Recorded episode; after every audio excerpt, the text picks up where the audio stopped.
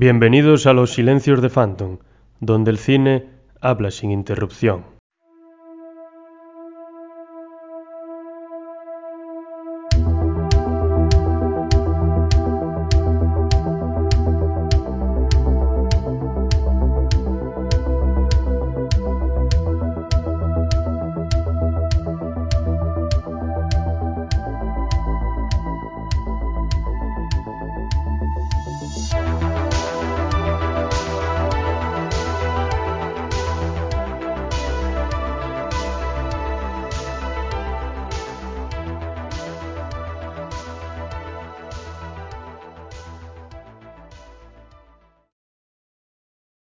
Buenas noches y bienvenidos a todas y a todos a los silencios de Phantom.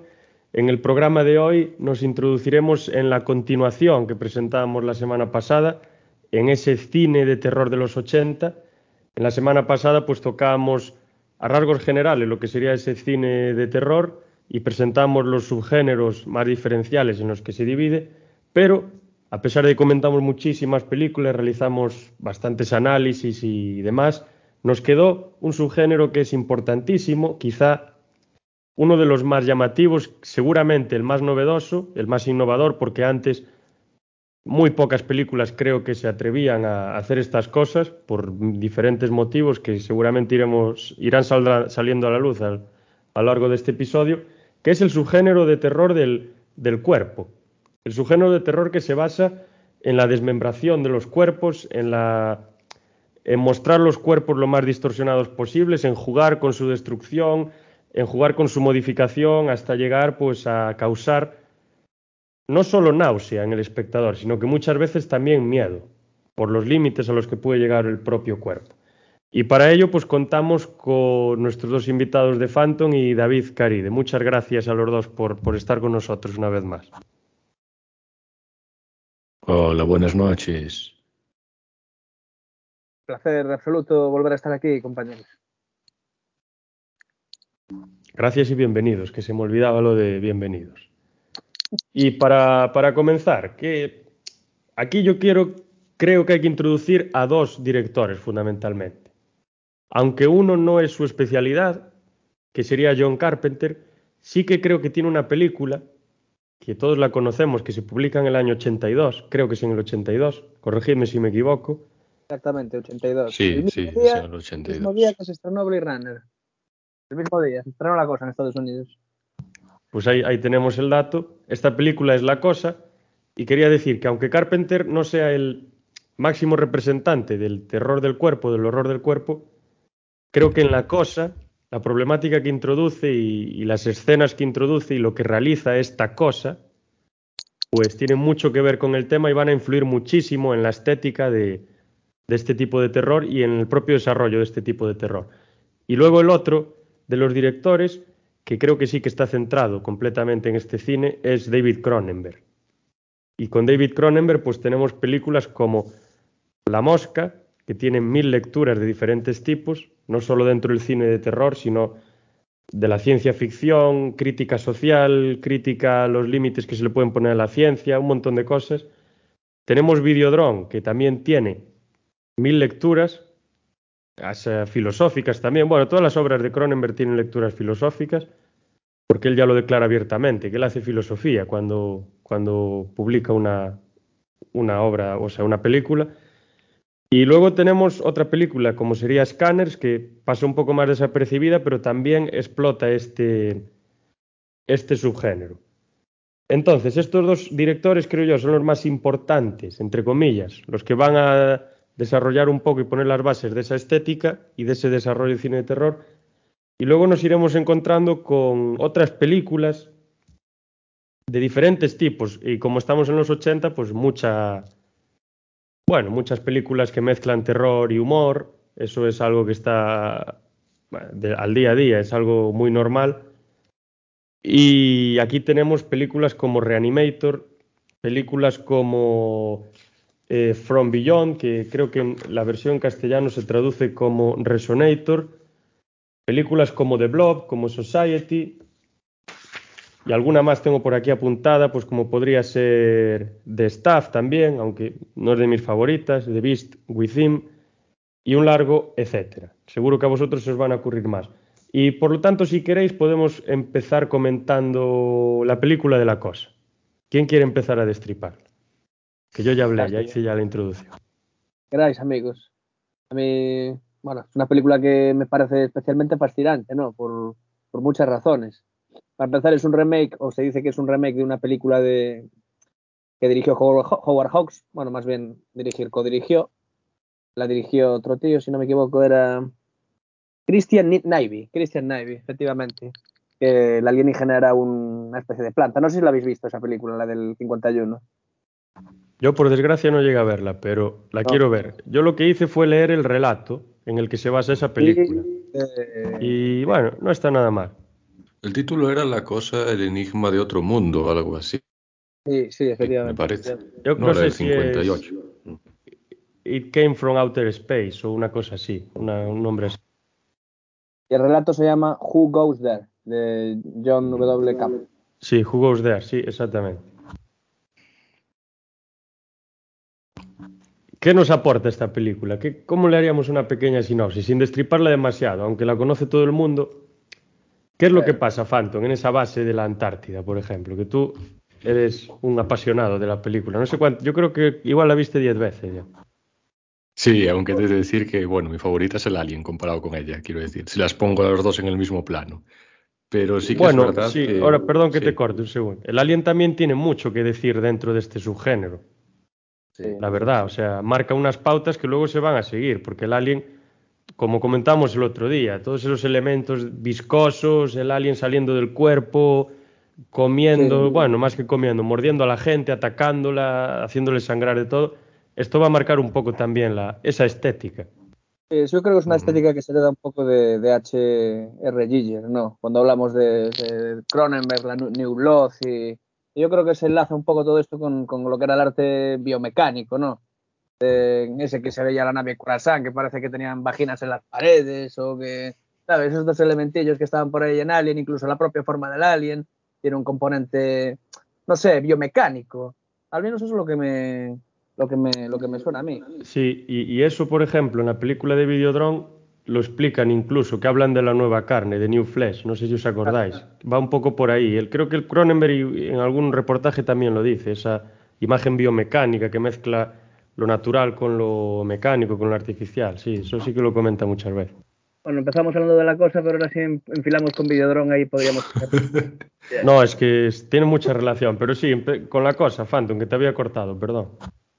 Pues a ver, yo lo que destacaría es que es una película que te hace eh, tener esa, eh, ese terror, pero de otra manera diferente a la del Alien, que es que tú no sabes en realidad quién es ahí la cosa, ¿no? Hasta que, bueno, tienen que hacer una serie de pruebas, etcétera.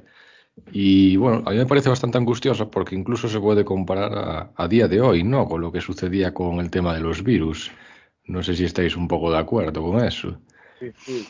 Totalmente de acuerdo. Yo creo que uno de los elementos fundamentales de, de esto de lo que es el horror corporal tiene un poco que ver con, con el hecho de que el SIDA es la- Mm. una enfermedad que realmente empezó a expandirse durante los años 80. Claro. Y claro, si antes teníamos todo el tema de la Guerra Fría, tal, ahora pues el terror pasó a una especie de espectro más intimista, donde el peligro estaba, pues eso, en, en las enfermedades, el sexo y todos Mm. estos elementos, ¿no? Y al final es algo que, que, que se laza mucho con el cuerpo, porque claro, al final lo está destruyendo la enfermedad. Un poco Mm. también que, que engloba tal lo que son los zombies, eh, pues Sonator también, Reanimator, eh, no sé. Y lo curioso de la cosa es que el ser en sí se contagia, pero no se ve. O sea, es como un elemento invisible, porque yo creo que hasta el, hasta el remake del 2011 nunca sabemos cómo es la forma original de la cosa. Sí. No, siempre tiene, siempre se adapta a otra forma, sí, es cierto. Claro. Y el nombre está muy bien estudiado, el que le pusieron a la película, La Cosa. Ostras, eso sí que da miedo, ¿eh? ¿Qué, qué te vas a esperar de eso? Sí, es como la de, como la de The Blob, que Blob significa mancha, sería la mancha, Sí. la, la- la sustancia, la, la cosa, la- eso que está ahí, no se sabe bien lo que es. Fue una película es- que en su tiempo, la de La Cosa, no tuvo gran acogida en el cine, ¿eh? O sea, triunfó después, como casi toda la filmografía de Carpenter, lo cual, pues bueno, es bastante curioso, ¿no? Porque mira, hoy son consideradas todas películas de culto, pero en aquella época no, no parece que le sentara. Sí, sí, yo eh, estoy completamente de acuerdo. Eh, de hecho, el propio director de la, de la original, de la cosa original, el que hablábamos antes, eh, Navy, dijo que era una película de casquería absolutamente horrible. No solo fue un fracaso comercial, sino que la crítica la masacró sin piedad. Eh, y además críticas bastante dolorosas, porque atacaban a lo que era la estética, ¿no? Yo creo que es lo, bueno que hace la cosa es eso, jugar con, el cuerpo, con lo siniestro, ¿no? Con, todas esas formas que se van creando y que dan un mal rollo que, o sea, yo creo que eso es lo fundamental de la película. Además, los efectos prácticos, todo lo que lo engloba eh, esta historia, pues, pues sí, eh, es bastante doloroso que, bueno, a ver, si se convirtió en una película de culto al final es porque hay gente como nosotros que, que la supo reivindicar en el tiempo. Y a veces cuando estrenas una cosa, pues no tiene la acogida que debería tener. Y mismamente hablamos de Billy Runner también. Se estrenó el mismo día y ambos fueron destruidas por la película de T. O sea que fijaos lo que quería el espectador. O sea, el espectador quería alienígenas agradables, amigo, a, amistosos y no a putos monstruos aberrantes que no sabes ni de dónde vienen, no, del otro mundo. Fue interesante. Claro, hay, Pues hay a mí no me gusta nada dices. de, de- de decir. Sí, a mí, a mí me gusta, pero bueno, no es mi película Parece favorita, ni mucho menos. Sí. Y eso que dices de esos monstruos que no se sabe dónde viene, eso es algo con lo que juega muy bien Carpenter en muchas películas. De, es un poco el, el cosmicismo Lovecraftiano, ¿no? Que hay cier- no sabemos las entidades que hay por ahí por el universo y no conocemos ni comprendemos su lógica. Y Mm. introduce como ese miedo a lo que puede venir del más allá, del más Mm. allá refiriéndome al, al más allá del, del universo, al espacio, y, y de lo que pueden hacer con nosotros, porque al final, si algo es capaz de venir de millones y millones de kilómetros o millones y millones de años luz, ¿qué no será capaz de hacer si es capaz de llegar hasta aquí? O sea, y, y tenemos también que pensar que la moralidad que esos aliens puedan tener quizá no tiene nada que ver con la nuestra, quizá les da absolutamente todo igual, lo único que quieren es incluso pasárselo bien y destrozarnos, porque nosotros para ellos seríamos como meras hormigas, o incluso, pues yo qué sé, pues comer todo lo que se encuentren y no reflexionan si eso está bien o está mal, porque solo quieren desarrollarse. ¿no? Es ese Bueno. terror también con el que juega, creo yo también. O cazarnos, ¿no? Ya que decías, vienen de otro, de otro lado, sin moral y tal, estaba pensando en depredador ahora, en Un verdad. depredador, sí. Que venía aquí a pasar los veranos, aquí a- Exactamente. en épocas calurosas. Tú. Pero sí, en ese es una caso. sí, película vale, que ahora que también la podíamos comentar algo, el depredador, ¿eh? porque su, Tiene un poco que ver su con el chicha, ese, ese ser ahí, ese suspense. Sí, juega un poco con los mismos, bueno, no tanto con los elementos que juega la cosa, porque al final la cosa juega un poco a ser una película de misterio, ¿no? Es un poco Mm. como, como decíamos la semana pasada con el guiallo, jugar al cluedo, a ver quién es o no es la cosa y tal. Y Depredador es una película que después del primer acto como que revierte todas las expectativas que, que, que habían planteado en un principio, ¿no? Porque se plantea como una especie de película de acción, con, Sí. bueno, hay insertos, ¿no? De, de la visión del alienígena y tal, pero que a partir del segundo acto, todos esos tíos que eran unos action mans absolutos que podían con absolutamente todo, pues se ven postergados a, a lo que haga un alienígena que hasta bien entrada la película ni siquiera sabemos cómo es. O sea, No es- tenía es- muchas esperanzas en el, o sea, en el Depredador cuando se había terminado la cinta de que fuera a triunfar, pero después fue un éxito rotundo. A mí es que cuando ponían esos tambores en la película, no sé si te das cuenta, que sonaban esos tambores y mirando hacia la selva por encima, es una escena que da, bueno, un sonido que da mucho miedo, la verdad, ahí. Porque estás a merced de la jungla, digamos, de lo que hay ahí. Eso ya lo decía el, ¿cómo se llamaba? Billy, ¿no? Era, era el, el Sí, indio. el indio. Sí. Cuando- Sí, que tenía como, sí, era como que tenía diferentes sentidos, ¿no? A- comparado Sí, con los sí, otros. Mm. Exactamente, sí, sí. Qué grande. Y Decían sí, sí, que sí. se lo había llevado la selva y eso, ¿no? Allí alguno que había Sí, cazado. sí, totalmente, sí. Era. Yo que sé, un poco rollo tribal. Luego en la película de Predators intentaron replicar la escena en la, la que salía Billy. Bueno, la mítica escena de Billy en la, la película de Predator, no vamos a hacer spoiler. La intentaron replicar también, pero con una especie de, de sam- bueno, samurái, no, pero era como una especie de, de yakuza. No, no sé si os acordáis. ¿oísteis? Ah, es- esa la vi yo, fue la única que vi yo. Que es, sí, era un japonés con una katana y todo el tema, sí, sí. Sí, sí. Me gustó la escena, la verdad, pero... Tienes que verla, tío, porque además está hecho eh, es un tío que, bueno, un espectáculo verle dirigir, la verdad. O ver lo que... Y ahí, por ejemplo, yo le vería la, principal diferencia. La, de Predator para mí, por ejemplo, sería algo más como una cacería de, una entidad mm. salvaje, lo que sea. Y mientras que la cosa, a mí me resulta más como eh, una, una criatura en expansión que quiere desarrollarse y ocupar todo lo que pueda. Y parece, aunque no conocemos sus intenciones, no sabemos cómo es, ni qué es, ni absolutamente nada, pero viendo las reacciones y en lo que se transforma y lo que genera, como que disfruta haciendo un poco que los humanos se vuelvan locos. Parece, es lo que es mi, es mi opinión en eso. A mí me parece súper perturbador eh, dónde se desarrolla ahí la acción. Porque mira, en el Alien, por ejemplo, es en el espacio. Y se recalca la frase esa que salía siempre. Bueno, en el espacio nadie puede oír tus gritos. No. Y allí es en la Antártida. Están prácticamente incomunicados allí, ¿no? Y si ese bicho sale de allí, ¿qué haría en el mundo entero? Imaginaros. Sí, es que yo creo que eso es, es el debate uno de los planteamientos que tiene John Carpenter con esta película, porque si no me equivoco, esta película forma parte de una trilogía que es la trilogía del fin del mundo. que luego está El Príncipe de las Tinieblas y luego otra película de la que no me acuerdo, pero que. La, la boca de la locura. La, la, ah, la, boca del miedo, la boca del miedo, sí, sí, sí. Fantástica, fantástica. Buenísima también. Esa ya es más, esa es posterior. Que hablaremos de ella la, semana que viene. Esa película. De los años 90. A mí esa película me dejó loco. Es, 97, no, 98 por ahí. No, no, es del 93 o 92. Esa, la verdad, mira, el otro día estuve viendo la que me recomendaste, la nueva pesadilla, y me recordó mucho a la boca de la, del miedo, la boca de la locura. les veo un paralelismo muy grande. Siempre fue muy, muy meta, Wes Craven. Siempre de hecho, la saga Screen es puro meta. Lo que pasa es que cuando coges la película original, bueno, la de Pesadilla en el Street, la primera la dirigió Wes Craven. Y luego como que rompes el mito, ¿no? Pruebas con otras cosas. Wes Craven siempre fue un poco de experimentar. Y por eso un poco se le echa, se le echa en falta hoy en día. Pero bueno, por Wes, amigos, por Wes.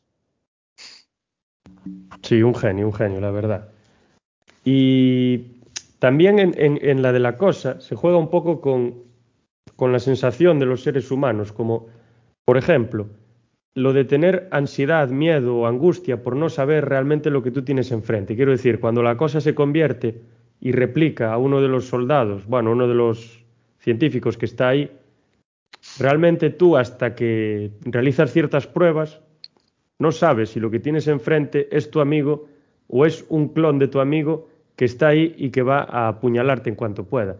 Y eso, el espectador, cuando se para a pensarlo, puede que sea lo que más miedo le genere, lo que más angustia le genere, porque es algo que desconoces lo que está detrás de, esa persona que tú tienes delante, porque tú piensas que es tu amigo, pero seguramente no sea tu amigo. Y luego la locura a desconfiar del propio protagonista. eso te genera una, una, histeria al final, porque no sabes en quién puedes confiar y en quién no.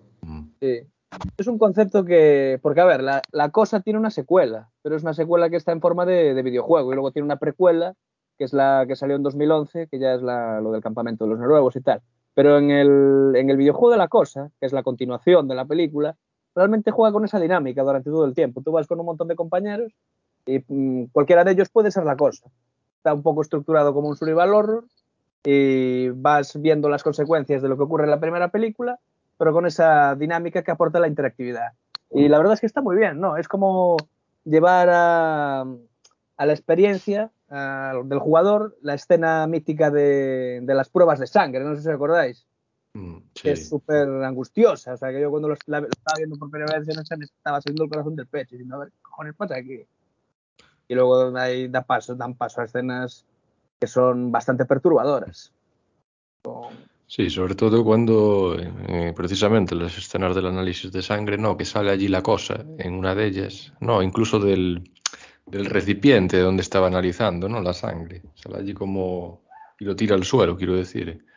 Me parecía bastante repugnante y sale después allí se come a otra persona, buah. Sí, todos atados, muy repugnante, muy angustiosa, claro. Oh, sí, en, en, Angustia se lleva la palma. Yo creo que es de las películas más angustiosas que hay. Quizá genera un poco menos de angustia del Alien por un motivo fundamental, porque el entorno en el que se desarrolla no es una nave, un espacio completamente cerrado, sino que es todo el continente de la, mm. ¿cómo se dice? de la, de la Antártida. Entonces, igual eso genera un poco menos de ansiedad y de angustia, pero a la vez la, la, responsabilidad que tú ves que tienen los científicos que están allí de, de, que tienen que eliminar a ese ser sí o sí, aunque se mueran todos, y veremos de, pues que, que, les pasan muchas eh, cosas. De eso que realmente... es que en la cosa juegan con la cordura. En el Alien no juegan con la cordura. ¿Sabes lo que quiero decir con eso, no? Sí, sí, sí, totalmente. Sí, pero por Esa ejemplo, es digo, de... en el Alien no existe, no se plantea ese peligro de que ese alien llegue a la civilización. Bueno, bueno, allí se plantea en la, sí. En la nave, ah, quiero decir, cuando lo explica Pero el no ordenador. Nivel, porque la cosa es constantemente una reflexión acerca de qué hacemos decía, con este bicho. ¿Qué decía? Regresar con el organismo, eh, prioridad absoluta, ¿no? Y tripulación claro. verificable, algo así decía el ordenador. Sí, sí, sí. El querido sí. ordenador madre. Entonces después cuando le dan allí a las, después allí la, la tunda allí y después, bueno.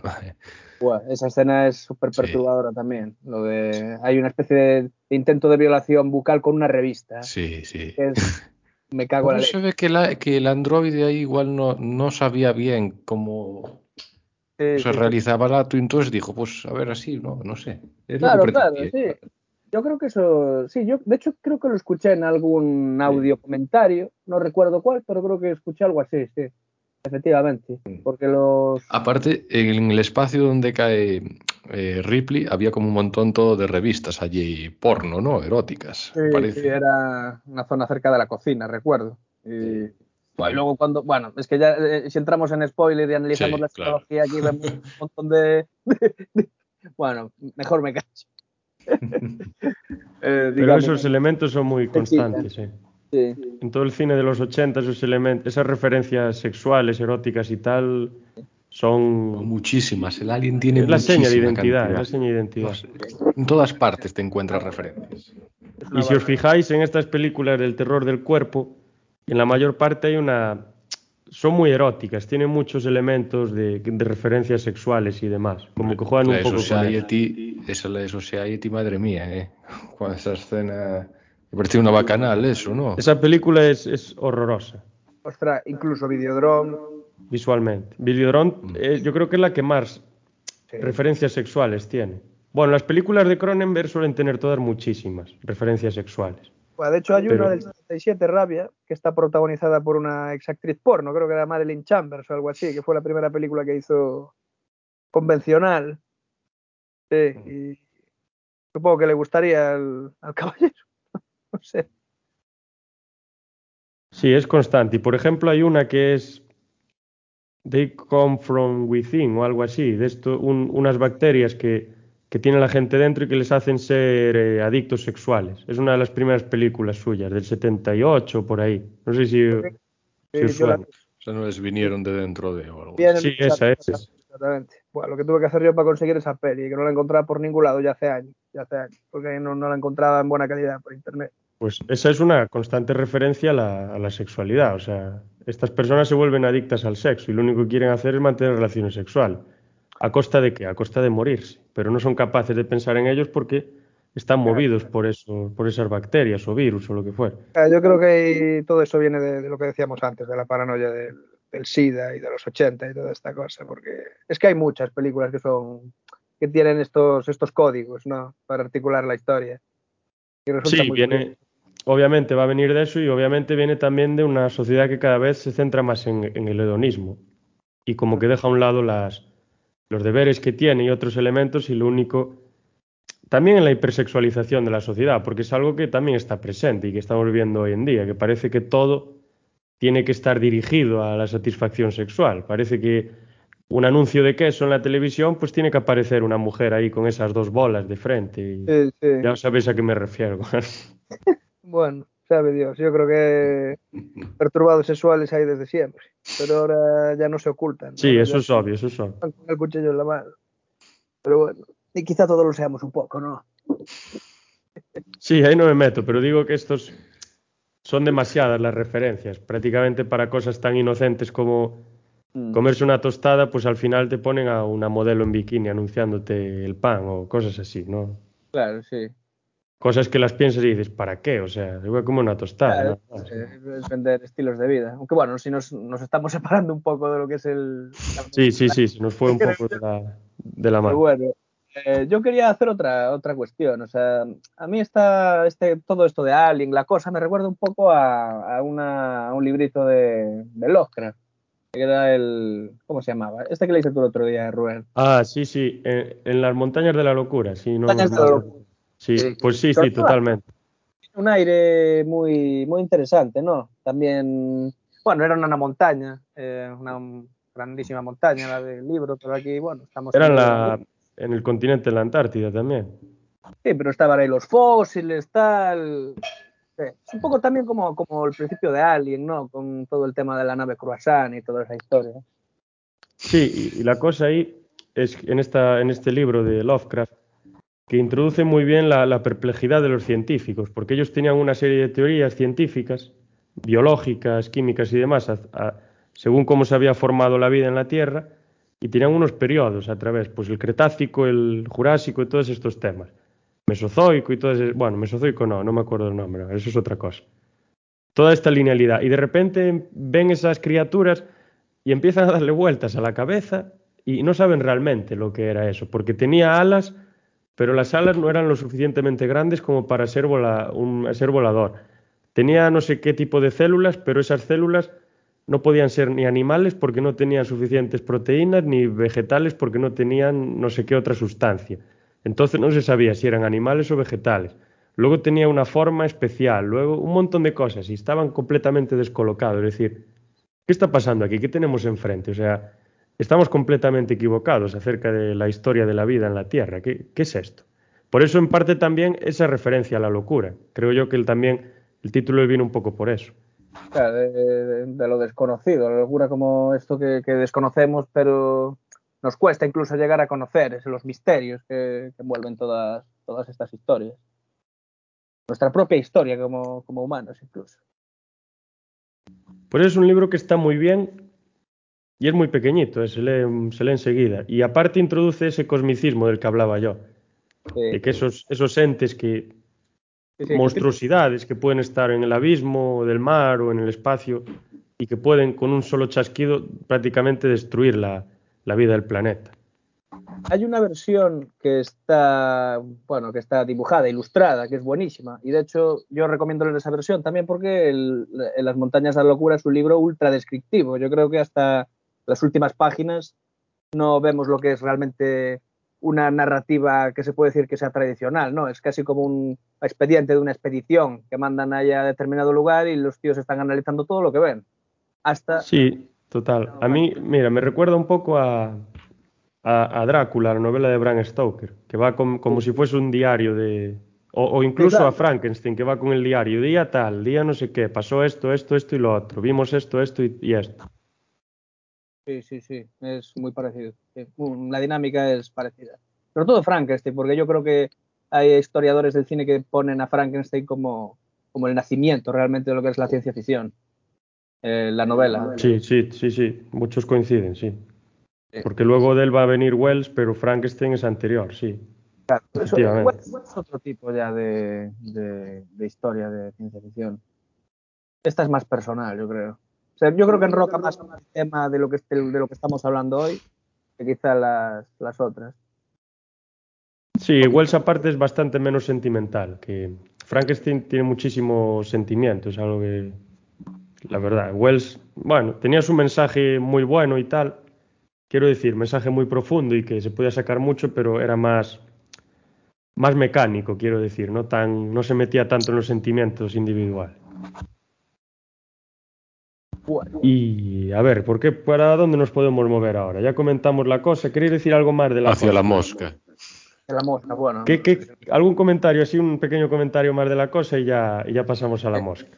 Es una un ¿Cómo resumiríais, por ejemplo, lo que transmite la película? ¿Qué, qué miedos transmite? O así en dos líneas, sí pequeño.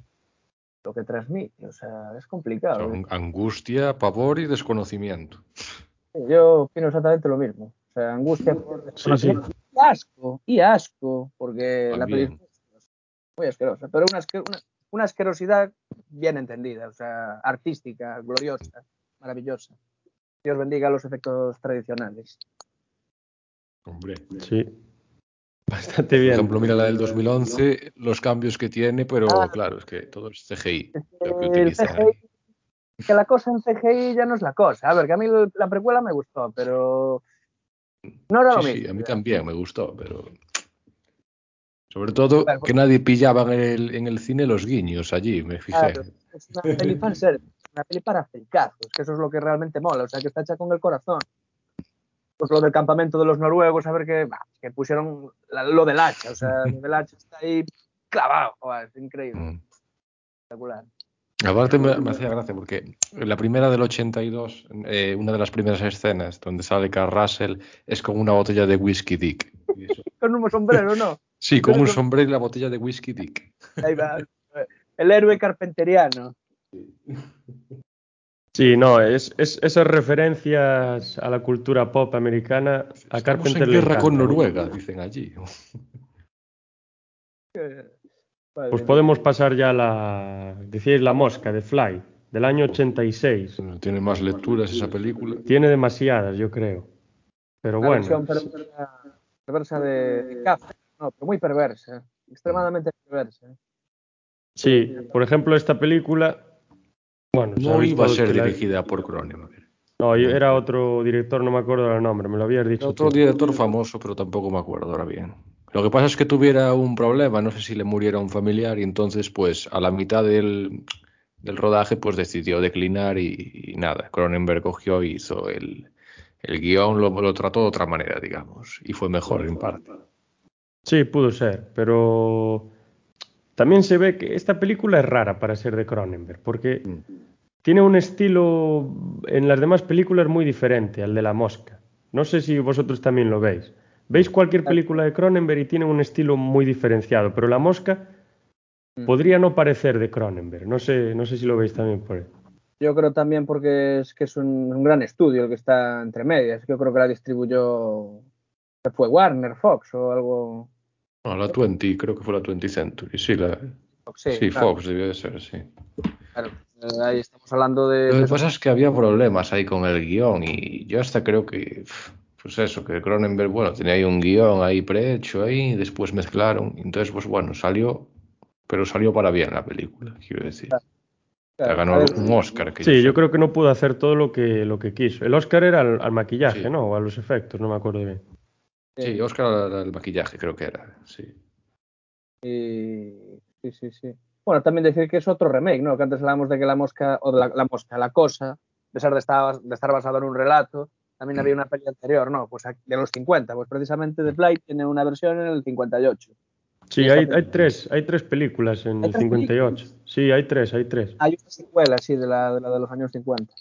Y la del 58 es la de Price, Sí, que por ejemplo, en ese episodio de los... Sí, Eh, en ese que, que episodio no es de los- exactamente igual la película. No, no, es diferente, O sea, tiene no una es lectura exactamente igual diferente. que la del 86, que Pero esta ahí película... se va viendo como la mosca se convierte en humano, ¿no? Si me, no me equivoco. Sí, sí, sí. Esta película del 58 está eh, basada en un relato corto del 57 que escribe George Langelau, que se llama, que se, ya, se titula igual, La Mosca. Y en esta sí que vemos que hay una... La mosca... Hay una mosca que se queda pequeña, o sea, en su tamaño normal y, y se desarrolla como un humano, le sale esa cabeza y habla y todo eso. Y luego el humano, pues se transforma en una mosca gigante que los Simpson, por ejemplo, en ese capítulo parodia que hicieron, se inspiran más en esta película que en la otra, Sí. porque ahí la mosca pequeña que es Bart es prácticamente clavada a la, a la otra, la mosca del 58. Y la otra con así toda fea, con la cara esa de mosca y asqueroso. que hacer una parodia de The Fly del 86 es jodido porque es una película muy perturbadora. O sea, la de los 50 era Muy más fácil. cruda y uf, de- es increíble. ¿eh? La de los Y- 50 es una película muy reflexiva, tiene muchísimos diálogos, sobre todo de bioética incluso, tiene diálogos sobre eso.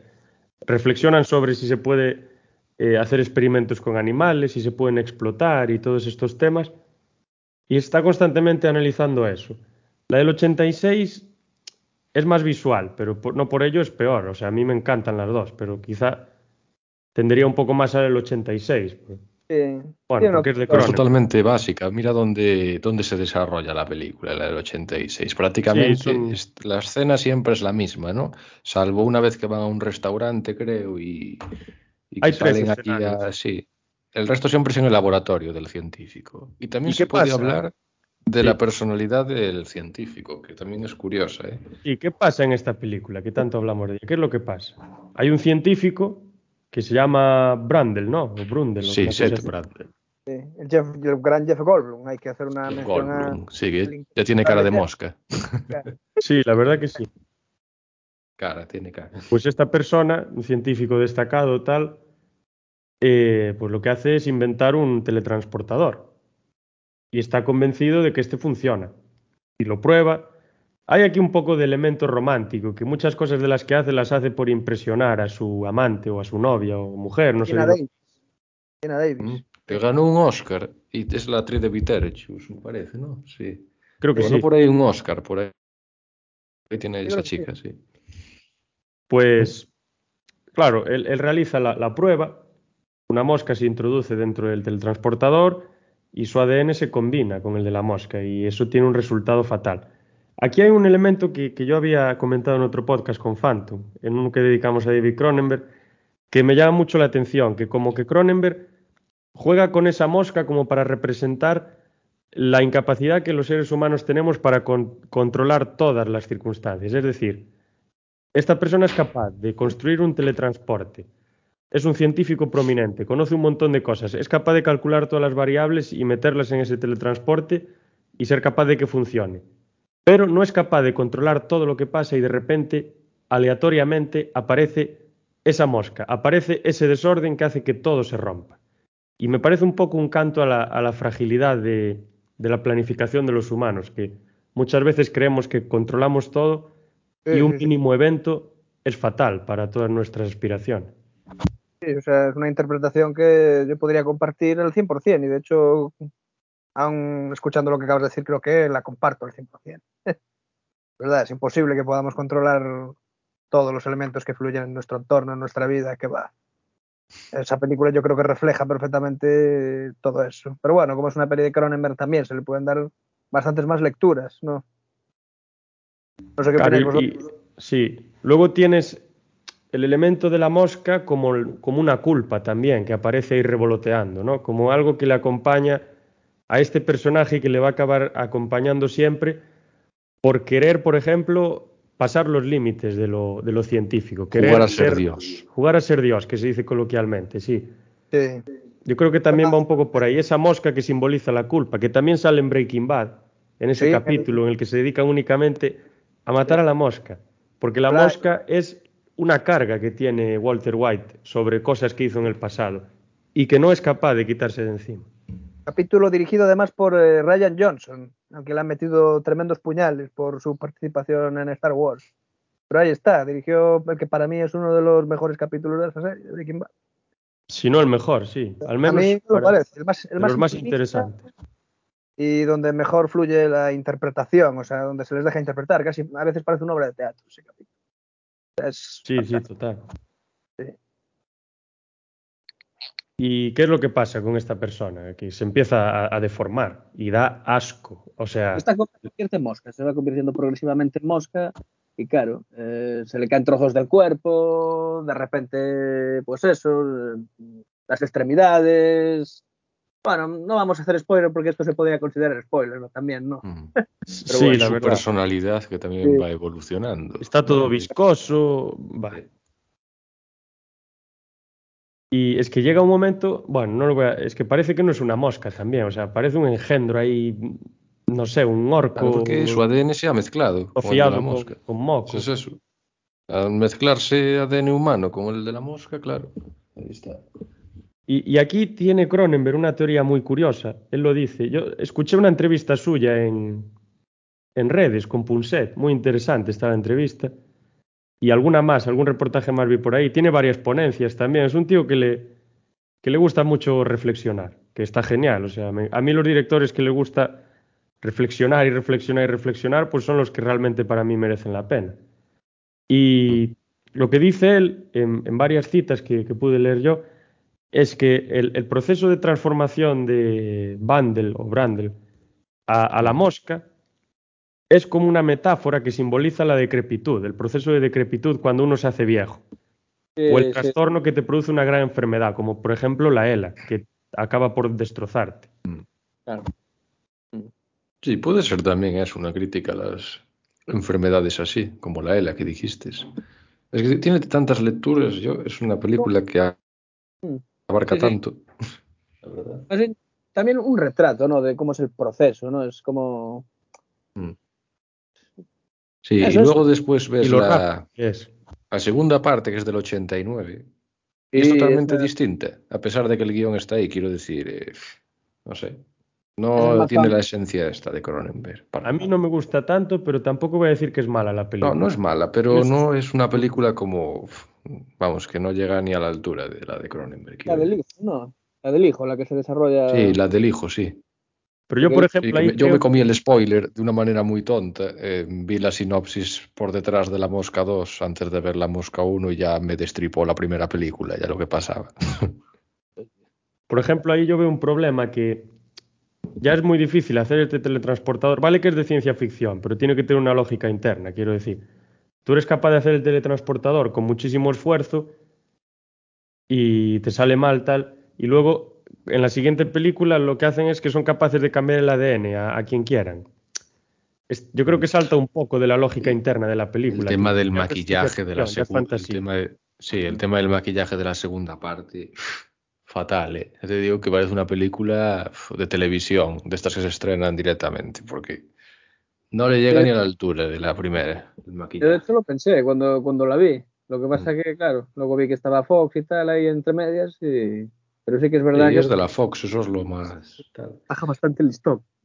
Pero la- el tema es que poca gente se acordaba de esa película, quiero decir. A los que le pregunté yo por la Mosca 2, incluso ni sabían que existía.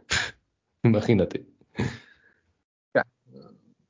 Es que donde se ponga Cronenberg que se quite lo demás. Eh, ¿Quién dirigió La Mosca 2? Sí. No, Yo no me acuerdo, no me acuerdo. Es un director por ahí perdido, que ya no se supo más de él. A ver, Hostia, estoy viendo, ojo, ojo, que estoy viendo la ficha de La Mosca 2 de Film Affinity y el guion es de Frank Darabont, el de Cadena Perpetua. Pues, pues el director, el director. A La ver qué hizo. eh. Chris Wallace es el director. Ya, pero es que los guiones se hacen para quien te paga, también. A ver, claro, hay muchos que son de Sí. encargo, claro. ¿Qué, le- qué vamos a hacer? Claro, te viene el productor y te dice, quiero esto, esto, así, así, y tú lo haces porque te paga. Al final es como comes. Claro, eh, y además es un trabajo bastante fastidiadillo, pero bueno, ya conozco alguno. Sí, es muy tedioso, la verdad. Sí.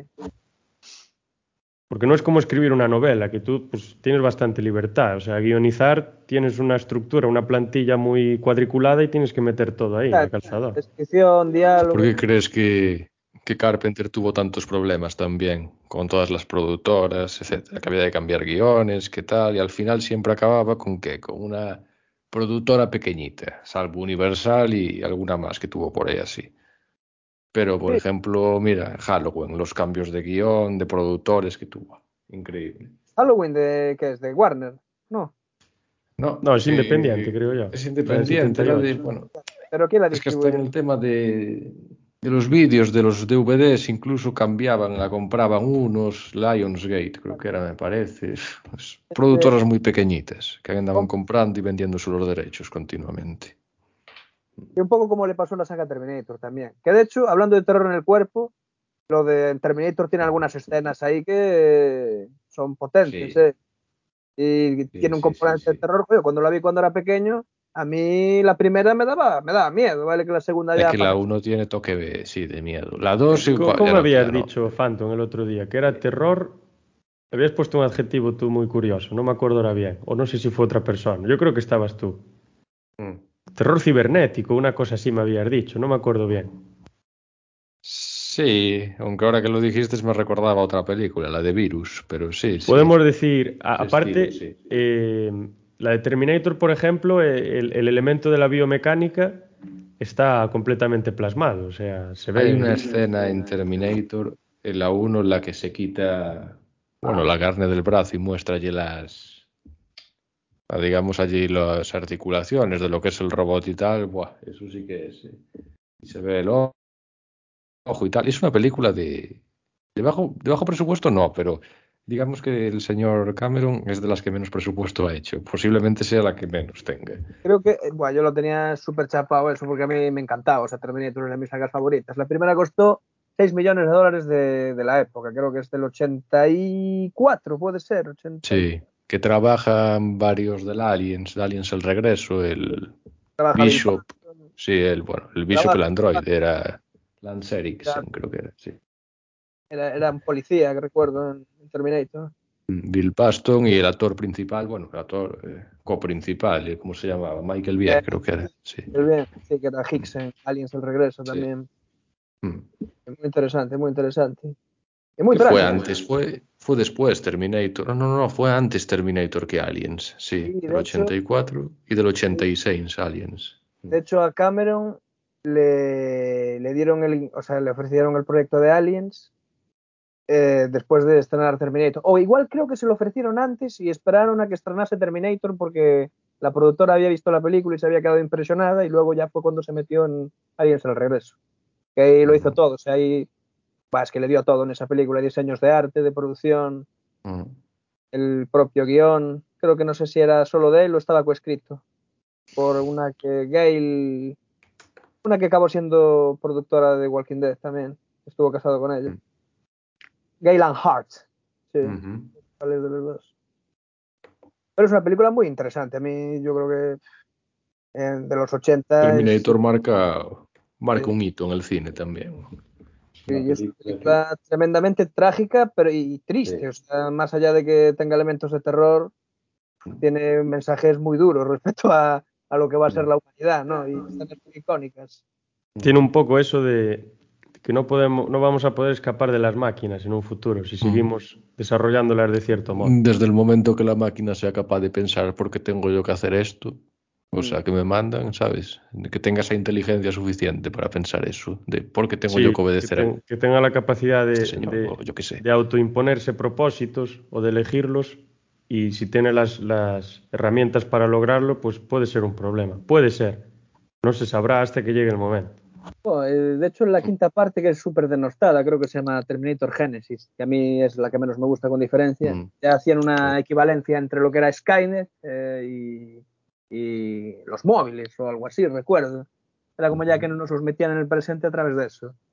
Y un poco lo de la nueva carne y todo eso, sobre todo, bueno, ahora hablaremos de Videodrome, seguramente, ¿no? Cuando Sí, podemos pasar ya, porque Sí. tiene bastante relación con este tema, la verdad. Sí, eh, claro, o sea, lo biomecánico, ¿no? La carne que se fusiona con, con la máquina. Y a mí eso, Mm. a ver, Videodrome tiene muchos mensajes que están muy bien, son muy interesantes, sobre todo los del filósofo este que habla por, por televisión. Sí, Oblivion, Brian Oblivion. Yo me veo hoy en día con el móvil en la mano y yo me siento también un cibor, porque dependemos, es que ya somos, el móvil se ha convertido ya en una extensión de nosotros. ¿Hasta qué punto entonces estamos programados y condicionados por la máquina? Nos Sí, es que es- sí, sí. Un poco unos, unos mensajes que plantea Video- Videodrome ya en otros términos, claro, porque son términos de los años 80, lo hace más con la televisión, pero yo creo que las funciones que subyacen a, a todos esos elementos pues se pueden equiparar a, hoy en día a la tecnología y la relación que tenemos con ella. Es que ahora que lo dices, lo del teléfono móvil, quiero decir, la, no sé si os acordáis las escenas, una escena en Videodrome cuando se, se fusiona con una, con una pistola, se junta la mano con la pistola. Gloria. Es, a mí eso me suena como una metáfora de lo que hago yo con mi teléfono móvil, porque no es que, no es que se pegue y se meta dentro de mi cuerpo, pero a efectos prácticos, el móvil ahora mismo, como tantas otras cosas, es como un órgano más que yo tengo. Mm. Y hay un comentario en esa película, no me acuerdo bien quién lo. un- uno de los personajes en la película, creo que es Brian Oblivion el que lo dice, el filósofo, que sale así grabado. Dice que la televisión se ha convertido en la nueva retina del ojo. Es decir, que lo que nosotros vemos, lo vemos a través de la televisión, que es nuestro, un órgano más. Y esto sí que tiene mucho que ver con el filósofo que te comentaba el otro día, David, Marshall McLuhan Sí. que era el filósofo de, los de la media de, en Estados Unidos y tal, de los 80, que hace un montón de análisis, pues que, es que son prácticamente estos. Es lo que de- decía que cuando se inventa la televisión, cuando vemos la televisión y con la importancia que tiene la televisión para nosotros, la, la globalización que eso genera, la descentralización, etcétera, etcétera, que es como que si las cosas no están en la pantalla, no están. Y todo lo que está en la pantalla es y existe. Y lo que no está en la pantalla no va a tener el mismo nivel de valor. Y esto en los 80 era algo que se veía todavía más, porque no había Internet, por ejemplo. Claro, Hoy, claro. por ejemplo, podríamos pasar de la televisión a Internet o a YouTube. Es decir, lo que no está dentro de ese medio ya no es un mensaje, es algo que está fuera, no, no, es, no está dentro de la corriente, no hay que hacerle ni caso. Claro. Pero es una imagen, tampoco sabemos si lo que vemos es real o no. O sea, eso ya sería entrar en otro debate. Son Ese es otro problema y otra lectura de la película, que es, al, al final, estar mucho tiempo conectado a la tecnología. No estoy diciendo que la tecnología sea mala, ni mucho menos, ¿eh? pero que un uso, un cierto uso de la tecnología, al Sí. estar muchas horas utilizándola, viendo muchas películas durante un día, jugando muchos videojuegos, puedes llegar a un punto en el que prácticamente no seas capaz de, de- que se te distorsione tu percepción de la realidad, que no seas capaz de diferenciar lo que tú tienes en la pantalla y lo que es, entre comillas, eh, falso o no real, que realmente sí que es real, pero bueno, y lo que tú tienes en tu entorno. yo creo que es una imagen de lo real también.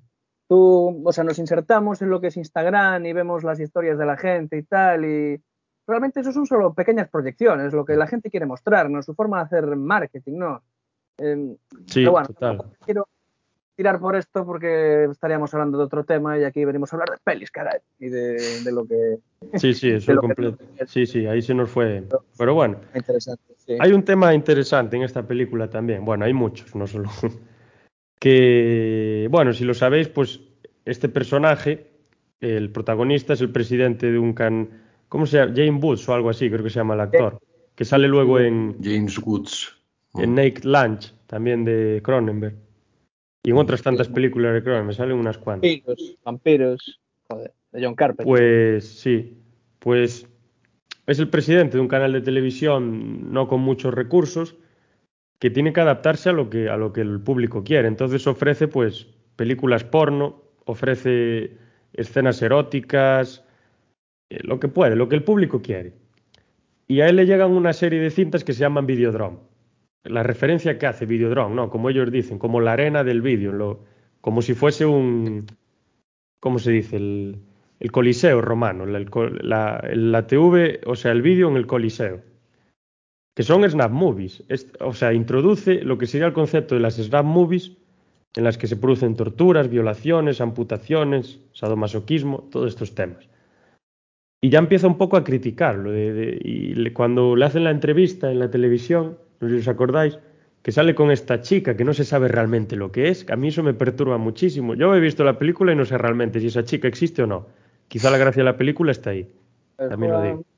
Mucho con, con lo que es real y con lo que no. Lo que hablábamos antes, ¿no? De, de qué es real y qué no es real, al final. Y yo creo que le sienta bien. Hay películas a las que no necesito que me, que no necesito que me, que me digan realmente que me la mastiquen, no. Al final yo prefiero, pues eso, hacerme mis propias, mis propias cábalas, incluso pasar del tema y disfrutarlas, y más como una especie de, de narrativa onírica. No, y eso está interesante también en esta película. Por todo santo de lo que comentábamos antes. Y, y él lo que dice en la entrevista es que, porque él- a él le preguntan, pues estos contenidos que tú ofreces, ¿tú crees que son apropiados para la población? ¿No crees que generan ciertos problemas? ¿Se volverán de cierta manera o lo que sea? Y él dice, no, no, yo ofrezco lo que la gente me pide. Y eso es un poco también la línea en la que estamos hoy. Quiero decir, porque tú ofrezcas películas pornográficas en un canal, eso no quiere decir que la- tu público se convierta en adicto a la pornografía. Porque pueden hacer el uso que ellos quieran de eso, no tienen que estar todo el día viéndolo. Pero el que se ofrezca ese material provoca que pueda pasar eso. Entonces ahí está la paradoja. ¿Hasta qué punto uno tiene que adaptarse al mercado y ofrecer lo que ellos quieren o no? Ahí es un tema, ya casi nos vamos por la, una reflexión comercial, un poco por las ramas. interesante eso que, que se plantea. Sobre todo porque al final, no sé, cuando tú. Es como Netflix, ¿no? Cuando a ti te dan lo que quieres, tú lo- ese material lo utilizas para reforzar lo que piensas, ¿no? No, no es como cuando ves algo que a priori creías que no te iba a gustar y de repente te, te sorprende, ¿no? Es eso, ¿no? Es un poco, el- creo que es parte un poco de la teoría conductista, no, no sé si, si lo estoy diciendo bien. pero sí, es, una, una Sí, conductista es el refuerzo a tu conducta, sí. Claro, pueden sacar sí. este, sí.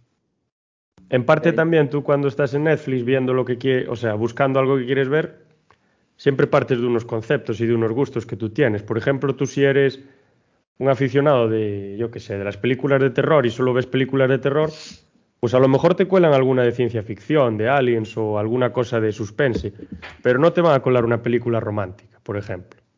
Claro. Y ahí pues podíamos seguir, ¿no? Decía yo lo de la televisión, que es la nueva retina del ojo. Y luego este, lo que pasa en la película, que, que la percepción de la realidad se empieza a, distorsionar en este, en el protagonista, y elementos que en principio formarían parte de la televisión, pues asaltan el día a día y se meten, empieza a tener alucinaciones o, o no realmente, no se sabe bien lo que está pasando. Y el vídeo como decíamos, se convierte en carne, se materializa y como de alguna manera supera la realidad.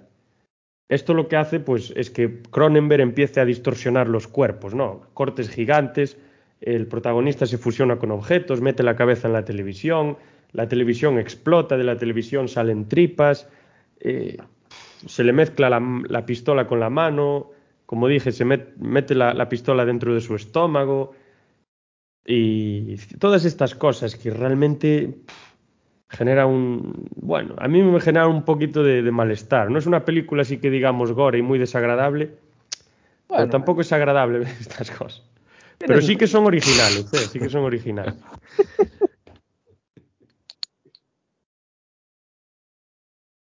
Sí, pero lo bien que ha envejecido la película, ¿eh? Que a día de hoy aún tú lo pasaste bien viéndola, ¿no? El otro día. A mí me parece genial la película, es de mis favoritas de Cronenberg. La tienes comprada, ¿no? Increíble. Sí, sí, sí. Me parece una obra de arte de Cronenberg, o sea. Y es una reflexión además transversal, porque tiene. Yo creo que tiene tantas lecturas o más que la mosca. Es que mires por donde la mires, la miras desde Marshall McLuhan, la miras desde lo que dijo David antes, desde Instagram, desde Netflix, desde el día de hoy, desde la teoría conductista, desde mil cosas desde la biomecánica también, vas a sacar algo. O sea, es algo que, que siempre tienes algo que sacar. Da igual la teoría sobre la, a través de la que la mires. Muy interesante, la verdad. A mí me encanta esa película. Y que dice el compañero, es que ves cómo ha envejecido esta peli y luego ves cómo envejecen las pelis de hace 10 años y flipas. Porque esto es arte, maldita sea. Yo sigo insistiendo. Sí, totalmente. Los efectos prácticos siempre van a estar ahí. Es que la imaginación que tiene Videodrome y es que además de todo lo que has dicho es que es una peli que es visualmente espectacular. Pues a mí me parece brillante, con un montón de imaginería, eh, bueno, y casquería absolutamente loca y descerebrada y magnífica y ultra divertida de ver, más allá de lo que nos haga reflexionar. Y yo qué sé. Este tipo de películas son las que habría que conservar en un altar, para y, hacerles un tributo ahí. Sí, van a pasar 50 años más y estas van a seguir estando ahí y las de hace 10 años no se van a acordar mucha gente, prácticamente Claro, nadie. Yo, por ejemplo, pienso en estas películas como, como clásicos ya no de, del cine, o sea, clásicos ya como casi del pensamiento, porque Videodrome, si te la paras a analizar un poco ya tirando un poco a la filosofía, como que es una película que recoge un montón de, de, pensamientos que están en una época acerca de la televisión, de los medios de comunicación y de la, eh, pues la vida en masa y todo esto, el comunismo, o sea, el comunismo no, el consumismo, perdón, y todos estos elementos, es una hora y media que recoge todas esas problemáticas. Y a mí me parece increíble eso. Es que me parece una... y dificilísimo además. Sí, sí, totalmente. Y a lo mejor en 60 años o 70 en vez de mandar leer a Marshall McLuhan, en la Facultad de Filosofía te va a mandar ver Videodrome y hacer una reseña y una crítica profunda a través de lo que diga Marshall McLuhan y a ver si eres capaz de entender lo que se muestra en la película. Es posible. O sea, si en la universidad teníamos un curso, bueno, cuando estabas en Derecho, tú no sé si te acuerdas del curso que teníamos de pensar el cine. Sí, sí, había alguna película vi. Que tuve Claro, que- y y- bastante bien las películas, muy buenas. Eh, Blade Runner seguro que estaba entre ellas. Sí, Blade Runner la pusieron creo que en el tercer año que estaba yo de universidad y fue espectacular. Lo que pasa es que la copia que proyectaron se escuchaba muy mal y la peña muy respetuosa, o sea, hablando, riéndose, esta gente no quería disfrutar, esta gente quería el punto por asistir a las conferencias y por eso ya los tengo tachados en la lista negra para siempre. O sea, porque que te pongan Blade Runner y reírte en la cara de, casi la cara de Ridley Scott, yo diría, la cara de todas las personas que estábamos allí para disfrutar, muy mal, o sea, aquel día me enfadé muchísimo. Hubiera, no sé, mejor me callo lo que voy a decir porque igual digo alguna salvajada. vale, vale. Pero sí, una buena película para poner por ahí. Blade Runner, es que Blade Runner, el, el tema de la inteligencia artificial, tema de la bioética, tema igual, todos estos asuntos que están hoy muy en boca, pues sí que realmente los toca absolutamente todo. Recoge también todas esas problemáticas, la verdad. Mm. Y hay un comentario muy curioso, ya para dejar el Videodrone de lado, a no ser que queráis añadir luego algo, de este profesor Oblivion, que en otra de sus entrevistas llega a decir que el vídeo va a ser quien decida la historia de los Estados Unidos. Y eso yo creo que resume un poco lo que tiene la película subyaciendo, la, la, la crítica de la película a esos medios. Sí, sí, totalmente. Hasta se creía que el vídeo iba a acabar con, con la radio, imagínate. y acabó de hacer una referencia a una canción.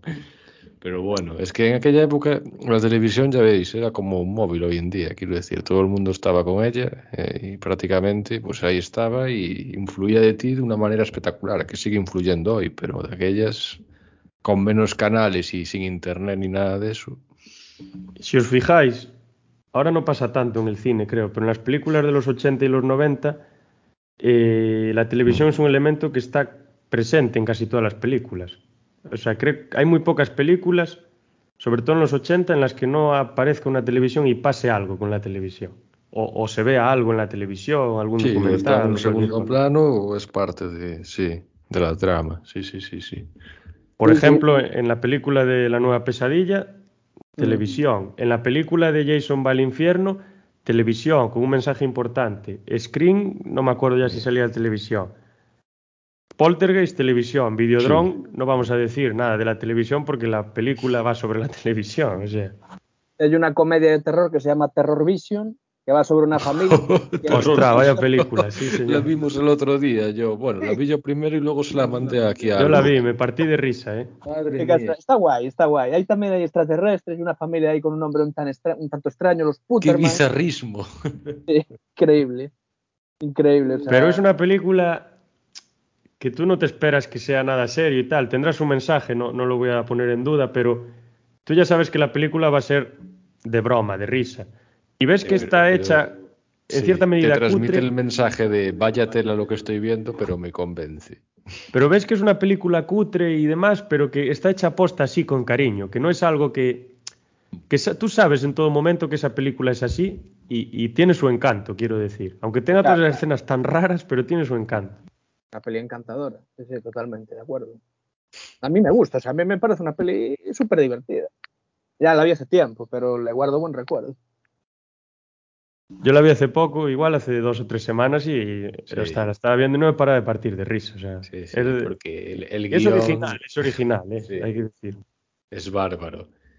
No, y al parecer tuvo mucho éxito en los 80, ¿eh? no es una película y que sabes que será eso de serie B y tal, pero a la gente la recuerda muy bien la película. ¿eh? Y aparte es una película de consumo rápido, quiero decir, no te complica la vida. Tienes tus chistes fáciles, Mm. Tienes una historia con movimiento, con acción, bizarrada, frivolidad, o sea, sexo sí. también, erotismo. Y luego eso que dices tú de la tele, que esa película sin la tele no tiene sentido, porque Mm. todo entra a través de la tele, esa basura espacial, la mascota esa, que era ese bicho asqueroso. Mm. Sí, sí. Una de esas pelis que triunfaron gracias a los videoclubs también. Pero bueno, poco Videodrome también le pasó lo mismo, ¿no? Porque yo creo que Videodrome fue un fracaso también bastante estrepitoso en taquilla. También vender ese Mm. tipo de peli a un público es complicado. Pero luego, Claro. joder, Sí, es una película compleja, no es para un público general. no. quiero decir, había pelis que fracasaban y luego en el videoclub pues tenían una segunda oportunidad. Ahora ya, bueno, en plataformas tienes otra oportunidad, pero hay tanta, tanta cosa que lo más probable es que se pierda en el limbo. Sí, el problema es que las plataformas son ellas las que compran ese paquete de películas y en cambio tú eres el que compraba la película o la alquilaba en el videoclub. Entonces, Quiero decir, era diferente el tema ese. Y. Y Videodrome sí, fue bastante. No, tuvo buena acogida en el cine, sí. Yo quería preguntaros si habéis visto la película Brain Damage. ¿La habéis visto? No, no, no, pero tú antes hiciste un comentario fuera de micro que yo creo que merece la pena reintroducir. Si queréis, os leo la sinopsis para ver, para ver si creéis que merece la pena. Sí, sí, colele. Yo, si es la que dijiste antes, merece la pena introducirla hoy también. Brian es un tipo que vive con su hermano en un apartamento. Cuando un día extraño, un parásito con forma de pene y llamado Aylmer se le aparece y le inyecta un alucinógeno líquido en el cerebro. Pero Aylmer le pide a Brian algo de alimento a cambio y lamentablemente Ayler se alimenta de cerebro. Así que ahí queda. Brutal. Ese es un, un parásito, ¿no? Que le controla el cerebro Sí. y se alimenta de él. Pero es eh, a nivel ya casi psicológico. Es una película, una comedia de terror así de serie B, pero que prácticamente el parásito hace las veces de, de subconsciente, ¿no? Que el tío le está diciendo básicamente la ley, lo que tiene que hacer, que no hacer. O sea, hay un juego ahí interesante entre el tío y el parásito. O sea, que el parásito habla y todo. Bueno, ya, la- ya si la, la queréis ver, ya. Sí, sí, sí, este es interesante. Pues Sí, la Aparte, verdad es que pinta bien.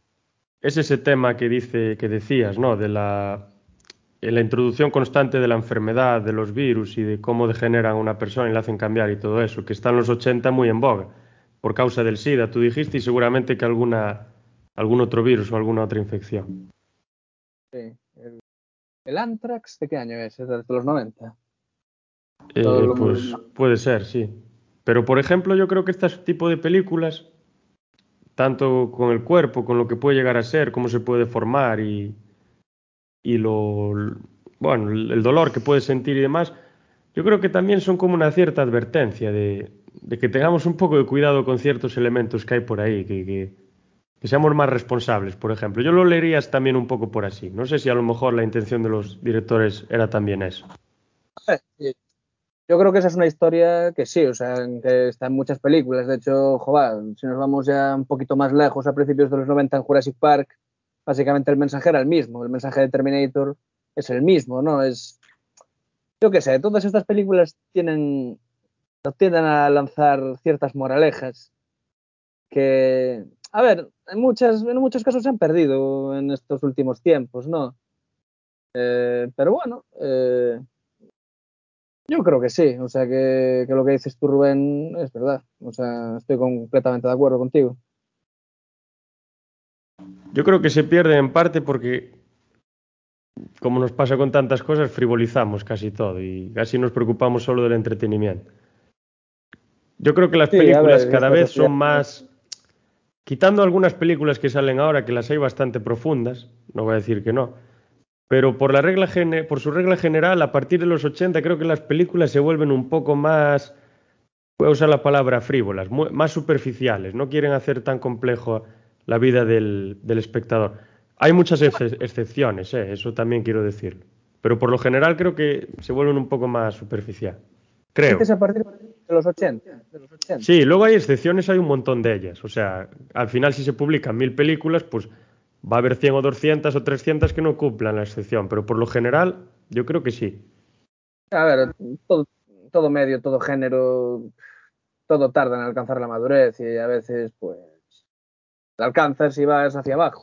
O sea, yo creo que con los 80 hay algunos ejemplos bastante, bastante interesantes de películas con moraleja. No, sí, sí, sí, las hay, obviamente, pero que como entramos en esa más... Yo creo que es por la comercialización, porque a partir de, de los 70, 80 es cuando el cine, más bien en los 80 por el VHS y todo este tema, cuando el cine, la industria del cine empieza a vender descomunalmente y a crecer Es que es el exponencialmente. boom, precisamente. Y seguramente salieron sea por- películas, pero con sí. editoras totalmente indies. Claro, La y de se- Universal, la seguramente- Fox, etcétera. Seguramente sea un poco por eso, de pues yo lo que quiero es producir y vender, y entonces voy a hacer pues lo primero que se me ocurra.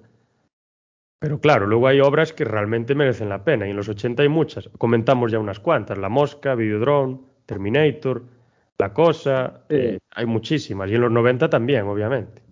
Yo creo que en los 80 sobre todo había mucho merca- mercado de serie B y al final las películas de serie B las hacían con la pasta que les sobraba. Igual a ciertos estudios les sobraba una pasta, pues a través de una filial, venga, pues me saco dos películas por dos duros.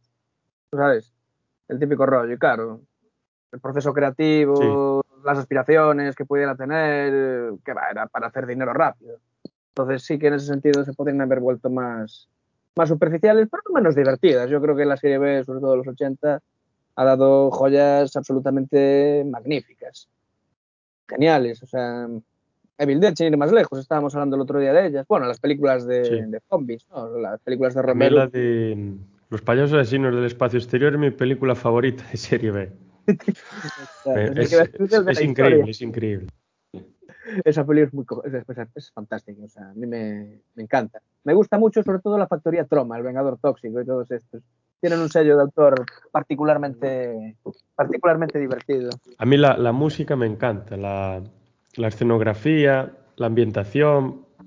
Es Y el fabuloso. título también. Bien, Bueno, y el, póster. El póster, que también es buenísimo.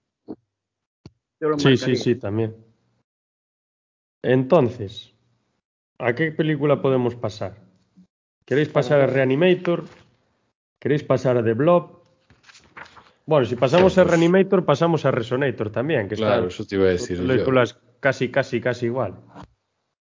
Vale. Sobre vale. todo que cuentes tu experiencia con Resonator, ¿no? Que te impactó tanto. Pues sí, sí. O sea, a ver, yo no soy una persona que, que le cause mucho, mucho asco ver ciertas cosas, pero tengo un límite.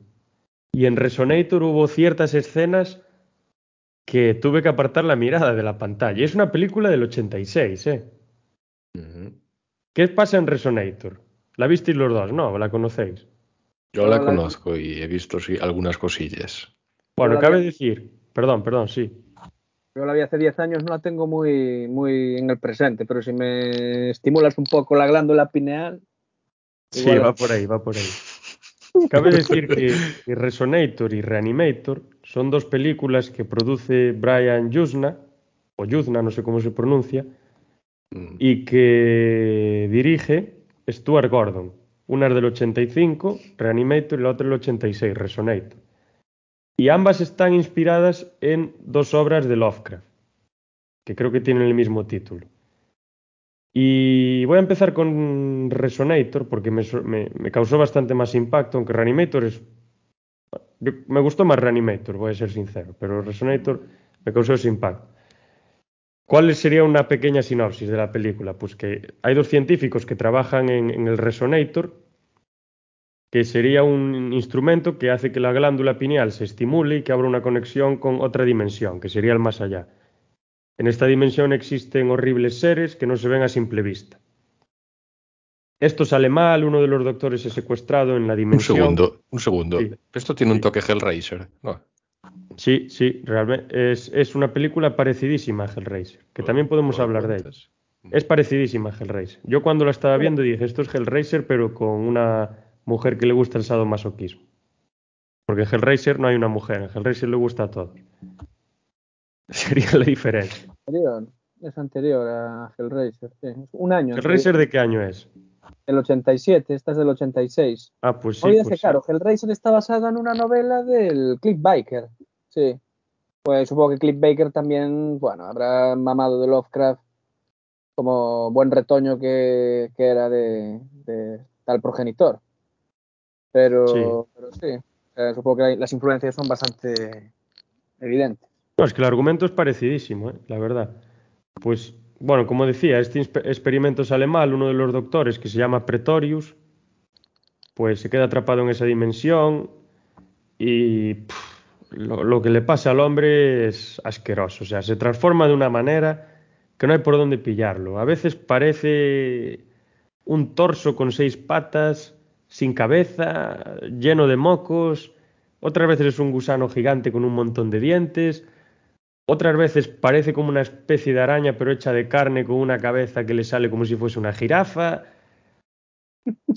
Buah, es, es increíble, es desagradable, pero original, ¿eh? Original. Me recuerda mucho a la cosa, algunas escenas, la verdad. Yo quería Y contra la comedia aquí. sí, tiene muchos elementos de comedia, eso está Sí. clarísimo. Y bueno, el otro doctor pues es ingresado en una institución que es el mismo actor que en, que en Reanimator, el mismo protagonista. Una institución psiquiátrica. Y al final, pues, cuenta su historia y acompañado de una psiquiatra y un policía, pues van a intentar controlar el aparato. Y aquí va a pasar absolutamente de todo. O sea, hay viscosidades constantes eh, que se parecen mucho a las de la cosa, como dije. Hay escenas sadomasoquistas, aparecen entes amorfos y grotescos, torsos gigantes con cuatro patas, como dije, gusanos gigantes, personas con caras desfiguradas, eh, con caras derretidas, que se pegan al suelo, que se les deshacen los huesos, en fin, de todo. Y hay una escena, esto lo tengo que destripar, porque es una escena rarísima. Aparece un gusano gigante que parece que se va a comer a todos. Y al, al protagonista lo engancha de la cabeza y parece que se lo va a comer, pero ¿sabéis qué hace? Se come solo el pelo de la cabeza y luego lo suelta. Y yo esto la verdad es que no lo entiendo, no lo entiendo para nada. Sabe Dios, tío, sabe Y luego se queda calvo completamente. Y, o sea, es rarísimo, es rarísimo.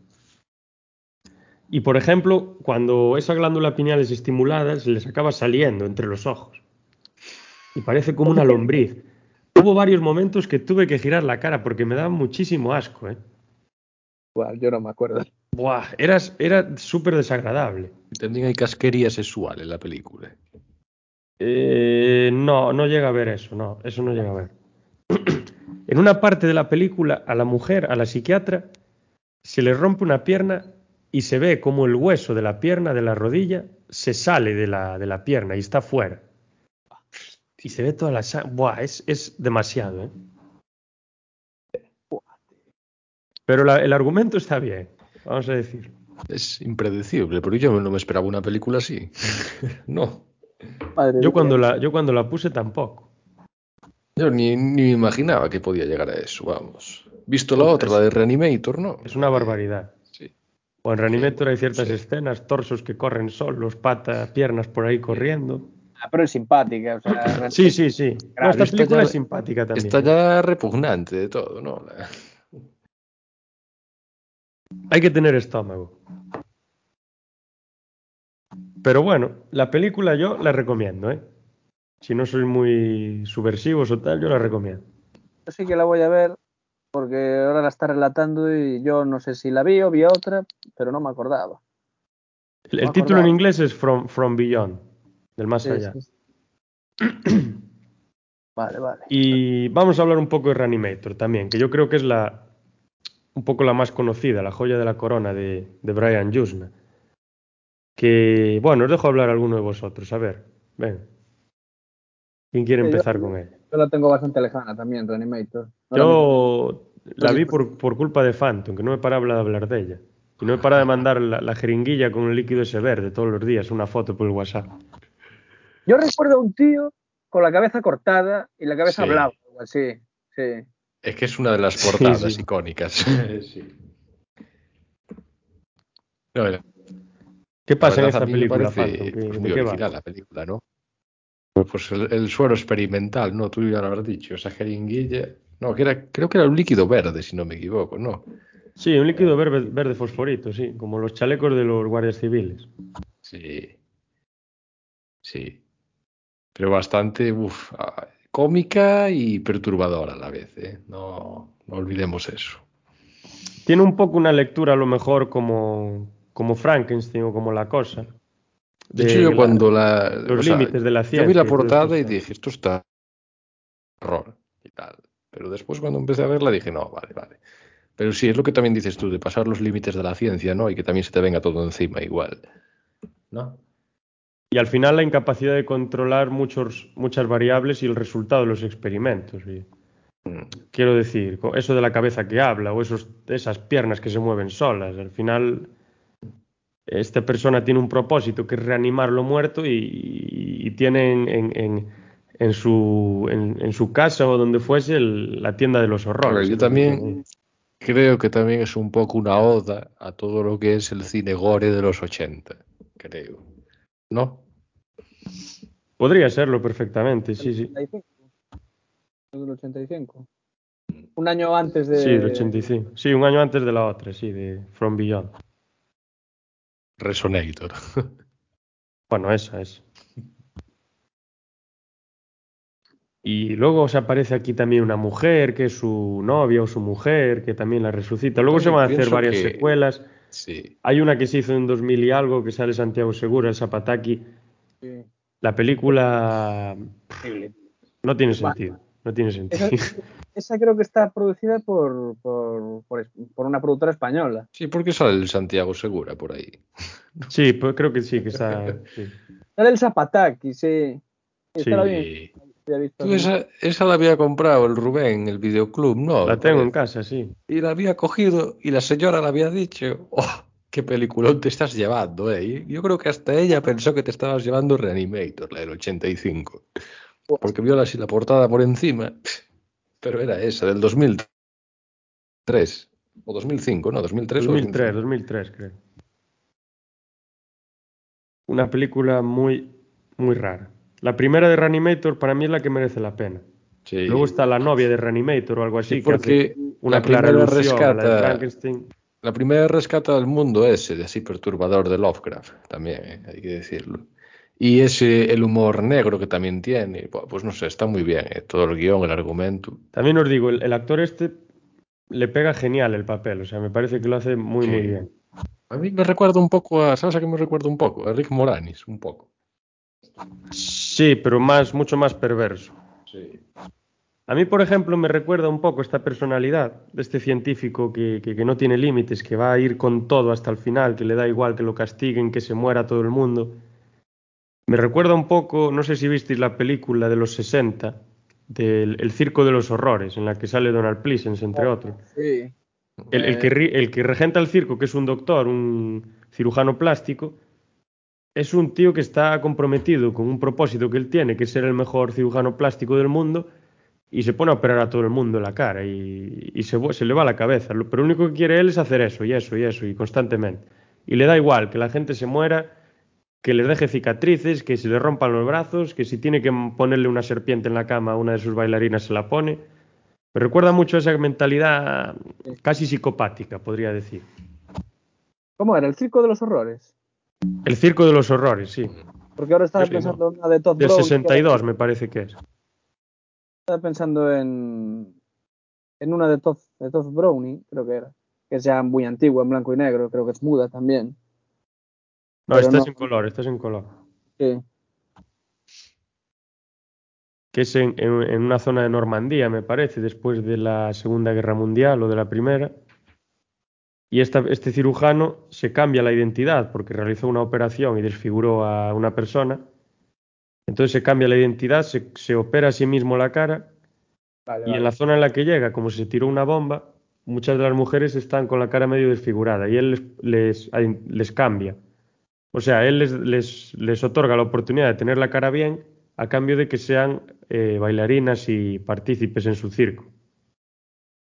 Sí, sí. Está en Netflix disponible, por si los oyentes la Sí, quieren, está, la está. quieren ver. Está Sí. bien la película, es interesante. Y me recuerda a esta personalidad de hasta el fin, o sea, me da igual lo que me pase y lo que le pase a los demás. Yo lo que quiero es por lo que voy a ir. Lo de los demás es su, es su problema, no el mío. Y esta mentalidad fría, calculadora, de qué tengo que hacer para pues, reanimar a tanta gente, qué tengo que hacer para ser el mejor cirujano. Pues esto, esto y lo otro, pues lo hago y ya está. Y si tengo que pisar a todo el mundo, los piso. Sí, tiene- Esta es interesante. Sí, esta no la vi, le voy a dar un, le voy a echar un vistazo. Sí. Interesante, interesante. Y sale, yo me di cuenta luego, que sale Donald Pleasance, a lo mejor con 30 años, una cosa así. Pero sale poco, ¿eh? Pero bueno, hace de francés Donald Pleasance.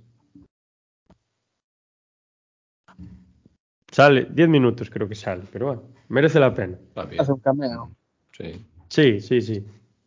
Y los actores que salen, yo no me acuerdo el nombre y tal, pero son actores de la época famosos. O sea, muy conocidos, son caras muy conocidas, pero ahora el nombre no me acuerdo. Pero son clásicos. Y a ver, entonces, podemos pasar ya a lo mejor a la última película, a no ser que queráis comentar alguna más, si se os ocurre, que podría ser The Blob. No sé si la conocéis. El terror no tiene forma. Yo vi la original, la vi, vi la original. La, La de de- 58. Sí, esta la descargué, no sé si la descargué, pero la tengo, o la vi, pero no me acuerdo muy bien de, de cómo iba el asunto. Es interesante eso del terror no tiene forma, ese subtítulo. Como dije antes, blob significa mancha. Y bueno, lo que pasa es que una ciudad pequeña de Estados Unidos, pues impacta una nave en un bosque, de ella sale una entidad viscosa de color rosa que comienza a comerse a todos los individuos que encuentra y a crecer en tamaño. Lo hace todo muy despacio. Esto quizá le da un toque de, de angustia a la película, de desesperación, porque es como con los zombies, ¿no? Van caminando, van muy despacio, pero tú sabes que te van a pillar y sabes que te van a comer. Y esto es un poco por, va por ahí, que no puedes escapar, pero la agonía de que va despacio y parece que nunca llega, pero sabes que tu trágico final está a la vuelta de la esquina. Es un extraterrestre amorfo, un extraterrestre repulsivo, un moco gigante, puede decirse que es una mancha gigante, una gelatina enorme machacada. Y bueno, las, las muertes generan bastante repulsión, son bastante asquerosas. Muy Y creo que sangrienta. el... Perdón. Mm. Bastante sangrienta. Sí, sí, sí, total. Y creo que el terror principal de la película, aparte de estar en eso, está un poco en el desconocimiento que decíamos antes, en la incertidumbre, porque no sabemos cuáles son los motivos por los que esta entidad llega a la Tierra. Llega por accidente, es capaz de tripular la, ma- la nave o fue colocada allí por alguien para hacer un experimento o para castigarla o lo que fuese. Y si llega por su pie, ¿cómo es capaz este ser que parece tan estúpido que es un ser que se mueve por impulsos, o sea, ciegamente, es una masa que se mueve solo para comer y nos parece que no tiene ningún tipo de raciocinio, ¿cómo es capaz de pilotar esta gelatina? Yo creo que lo preguntas- importante Sí, de, sí, este- de esta película es que así a priori parece la típica película de terror, pero después tiene esos detalles pequeños que dices tú, anda, mira, se desmarca de las otras películas y mira, puede que la recuerde mucho tiempo e incluso sea de mis favoritas. Sí, es, es bastante... Estas preguntas, pues, y lo que comentas tú, es hace la película muy interesante. Parece una película típica de, de la época, es cierto. Pero luego la paramos a analizar un poco y cambia un poco el tema. Como decía, las preguntas son muchas. Eh, Existe pues el miedo a ser devorado por esa horrible y amorfa entidad, ¿no? De morir mejor que te peguen un tiro y ya te quedas muerto, ¿no? Ser comido por esa cosa viscosa y estar agonizando mientras ves cómo te engulle esa, esa mancha rosa asquerosa que deja todo sucio por su paso. A mí esto que acabas de decir me recuerda, no sé si habéis visto Creep Show 2. ¿Lo habéis visto? Ah, Sí, claro, claro. Yo vi, la, pri- Y hay- yo vi la primera, la de, la de. La primera, Romero, ¿no? ¿vistes? La primera es de Romero. La de Crip Show, ¿no? Creo que sí. Sí, No sé si serán las sí, dos de. Romero. No, no, creo que la segunda ya no. Ostras. ¿Sabéis quién es Pues- el guionista de. Bueno, sí, con- Tom- sí, perdón. Tom Savini puede ser el guionista, ¿no? De The Blob. No, no, de The No, Blob Tom, no, de- es, Tom Savini es de, efecto- de maquillaje y efectos especiales, creo. El, No, guion- el no, guionista, es Fran, el guionista es Fran Darabont. Otra vez Fran, otra vez Fran Darabont. O sea, le molaba, le molaba mucho esta histo- estas historias al, al colgado. De cada Pues en Creep Show 2 hay una historia que son, bueno, son, si nadie lo sabe, son historias así de terror y tal. Ah, ya sé, ya sé cuál vas a decir. Sí, sí. Y aquí animo a que la veáis porque es prácticamente lo- la película esta de, de Blob, quiero decir. Esa mancha que tiene vida, ¿no? También. Sí, es como una mancha grande de aceite en un lago, ¿no? Sí, sí, sí, sí, que parece que es un ser vivo la mancha. No puedo decir más para que la vea la gente. Ahí está el miedo, precisamente. Es buena película ese de Creep Show 2. Y está el miedo a no saber realmente lo que es esa cosa ahí que está flotando, esa mancha de aceite. Y que se mueve y que, bueno, pasan cosas. Estoy viendo que Crip Show fue reboteada en 2019 en forma de serie de televisión. Sí, Ah, pues había por no de- la 3, creo que era así, ¿no? Me parece, o algo así. Creep Show 3 en el año 2006 o 2009, pero no tuvo mucho éxito. No, no, aquí en, en el 19 hicieron una serie y los directores son Green Nicotero, un tío de los efectos especiales más míticos que hay en la televisión, que es el de The Walking Dead. Mm, Y aquí Tom Savini también está dirigiendo la serie de Crip Show. Está interesante, muy interesante. Pues se le puede echar la un 2 y la 1 seguro es muy buenas. la- eh, las Que a dos mí la uno películas. me pareció brillante. o sea, es- Sí. Sale Stephen King, ¿no? Sí, sí, sí, sí. Haciendo su relato ahí. En la 1 está la famosa historia de ese hombre, esa pareja, creo- no sé si es una pareja, que los eh, entierran en la arena del mar y dejan que se mueran La con el golpe de las olas. no me acuerdo, tío, pero puede ser. El guion. Se llama, ¿no? Creo que es. ¿Cómo? ¿Cómo, cómo? ¿No, no? No, digo que el guion es de Stephen King. Ah, no, no sé, no sé. Yo sé que sale en una de las, de las Stephen, historias. no, Stephen King sale en la historia del meteorito, ¿te das cuenta? Sí, del- de la hierba esa rara. Y también sale Leslie Nielsen, es Leslie Nielsen, Sí. ¿recordáis? El pobre Leslie. Dios tenga gloria. Echamos de menos. Tantos momentos que ha dado al cine. Hombre, agárralo como puedas, es Agárralo como puedas. historia. Sí. 33 y un tercio en la, en la entrega. De hecho, el ayudante, el ayudante de en Agárralo como puedas, de Leslie Nielsen, sale en Creepshow 2. También, protagonizando uno de los relatos, el de Viejo Jefe Cabeza de Madera, creo que era. Ah, de un de, indio que cobra vida. Y el eso. del indio, sí. Bueno, estas películas parecen así muy coñeras, muy de broma y tal, pero están Que bastante no, eh, bien. ¿eh? que Creepshow parece de coña ahora, pero en aquel- No, a ver, joder, ahí también son películas que, digo de coña que, que son películas Sí, que tienen pero- mucho humor, no que no sean de miel, que tienen muchísimo humor. Pero plasma genial, yo creo, la... O sea, por ejemplo, si quieres resumir el terror de los 80 en dos películas o en una, pues podrías poner Creepshow, por ejemplo, porque como que resume un poco todo el terror que se está haciendo en la época. Ahí todos los subgéneros de los que hablamos, pues los tienes prácticamente en Creepshow. Y de una forma así rápida, historias cortas, de 15, 20, media hora. 15, 20 minutos, media hora. Hay capítulos de animación, veo aquí, no, la segunda parte. Alguna cosilla hay, porque realmente sí. Creepshow es como unos, son como unos cómics, ¿no? Que empieza a leer un niño que Sí, encuentra por es ahí. un niño que coge unos cómics y sale el, el, el creepy, se llama, creo, la criatura, o algo así. Sí, que es como una muerte o una cosa así Oh, rara. el póster, sí. Super mítica. Están bastante bien, están, la verdad es que están bastante bien. Entonces, bueno, a mí la de Blob pues me recuerda mucho a la de la cosa, a eso que decía Phantom, esa mancha ahí flotando, porque realmente Blob es algo que es amorfo, o sea, no tiene morfa, es morfa no, perdón, no tiene forma, es una cosa ahí viscosa tirada en el suelo, o sea, no, no tiene forma ninguna. No conocemos sus motivos como en la, como en la cosa. Y luego creo que en esta película hay un elemento muy interesante, pues cuando esta, esta mancha empieza a comerse a la gente y empieza a causar el caos enorme en la ciudad, eh, se envía a unos agentes especialistas en pandemias y en aislamientos y todas estas cosas, y lo que hacen es todavía eh, hacer la situación más complicada entorpecer todo todavía más. No sé si os acordáis de alguna de esas escenas, no sé si te acuerdas tú, Fan. No, no me acuerdo, pero sí que tengo la idea un poco de lo que me estás diciendo así.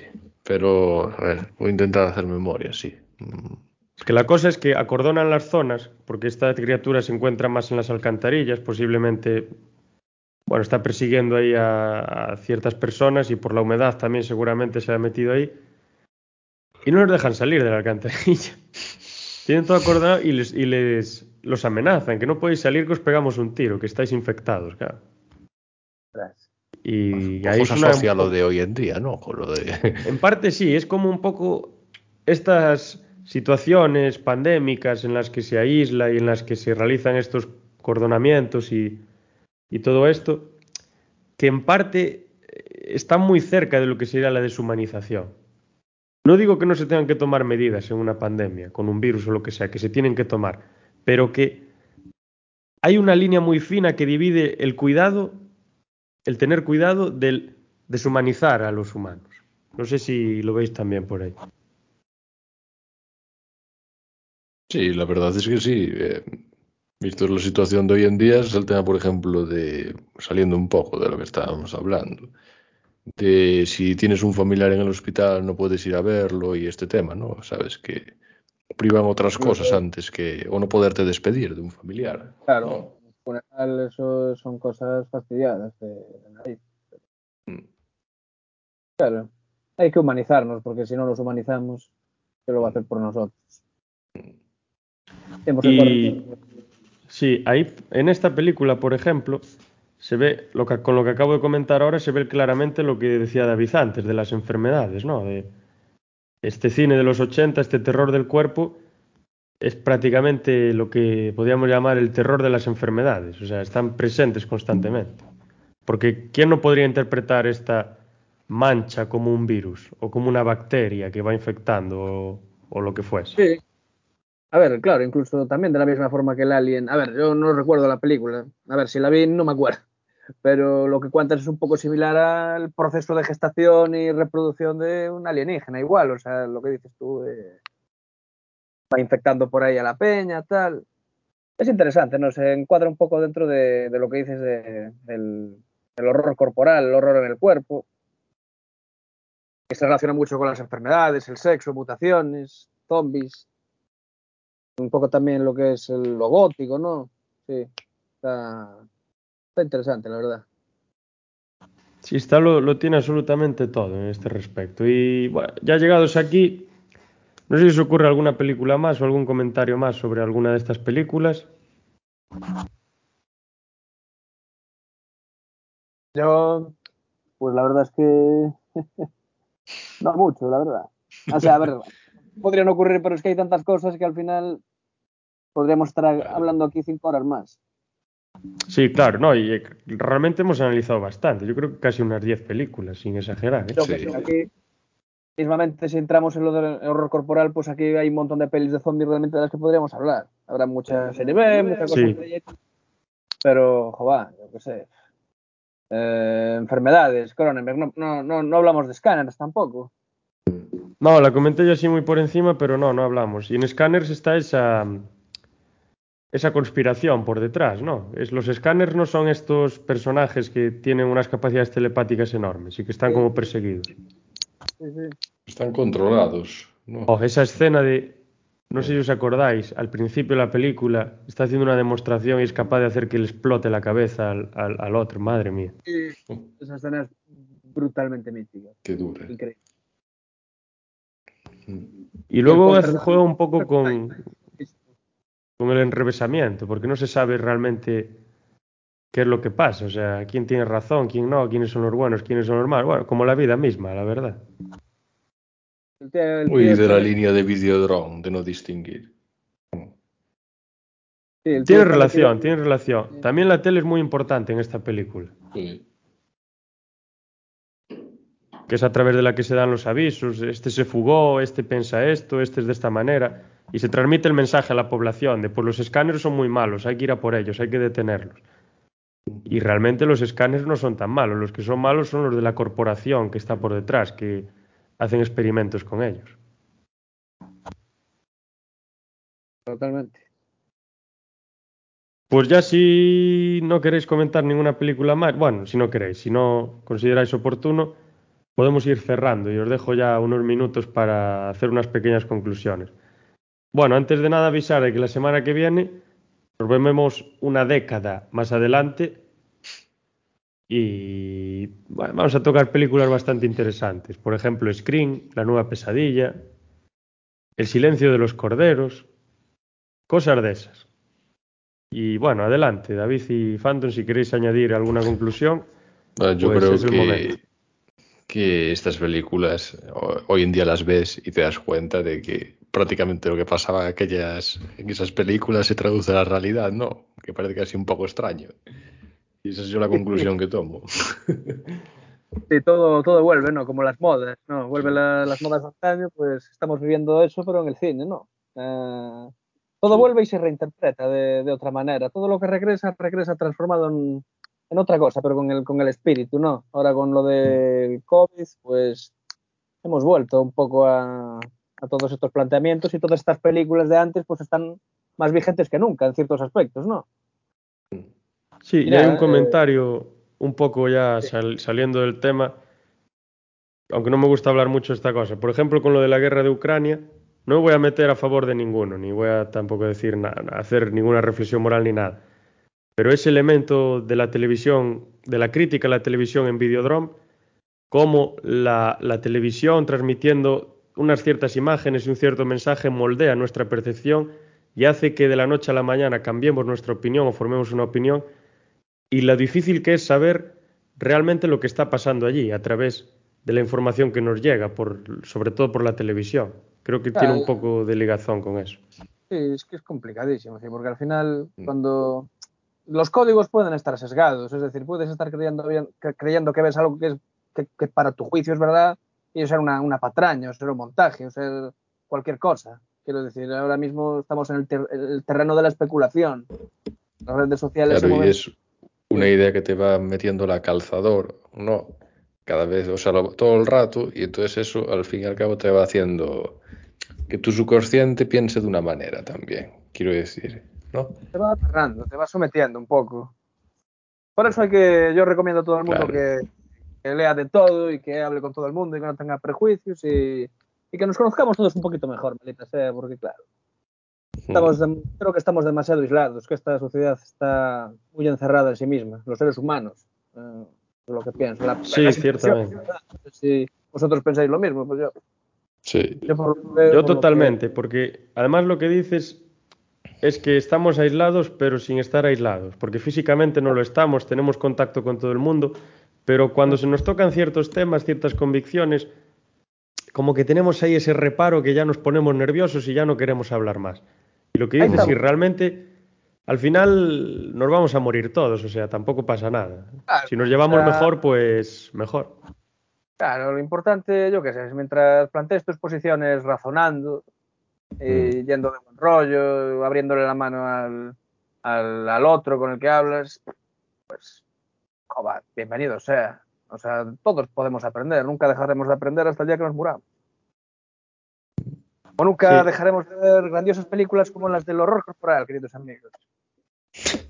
Y es, es, es, tiene muchos elementos interesantes. Mira todo lo que nos han llevado. O sea, el cine ya en general, yo se lo recomiendo a todo el mundo. Me parece una reflexión, muchas películas, con imágenes y con sonido. Imágenes en movimiento con sonido. Es una reflexión.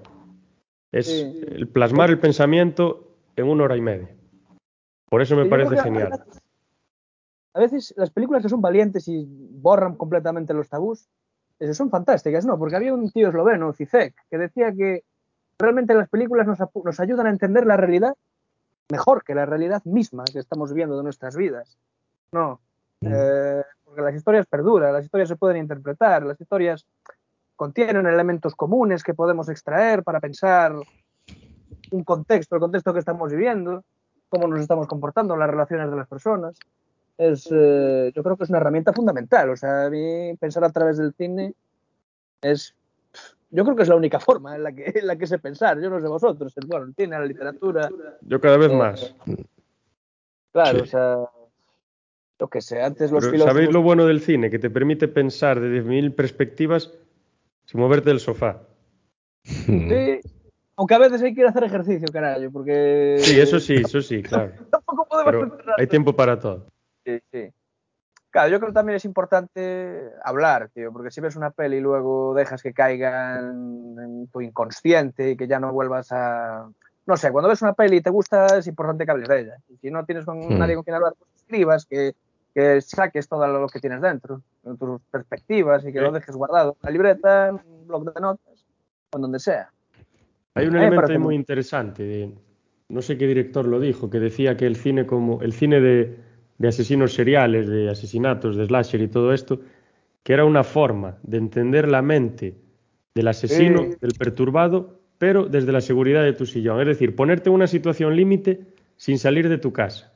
Y eso puede realmente ayudar a uno a entender a, esas personalidades. Y eso me parece intenta muy meterte en el papel, claro, ahí está. Claro, es que, yo qué sé, las historias son una proyección del contexto que vivimos y de nosotros mismos. O sea, mm. las películas son algo que hacemos las personas, que es que viene del humanismo o de la humanidad, por así decir.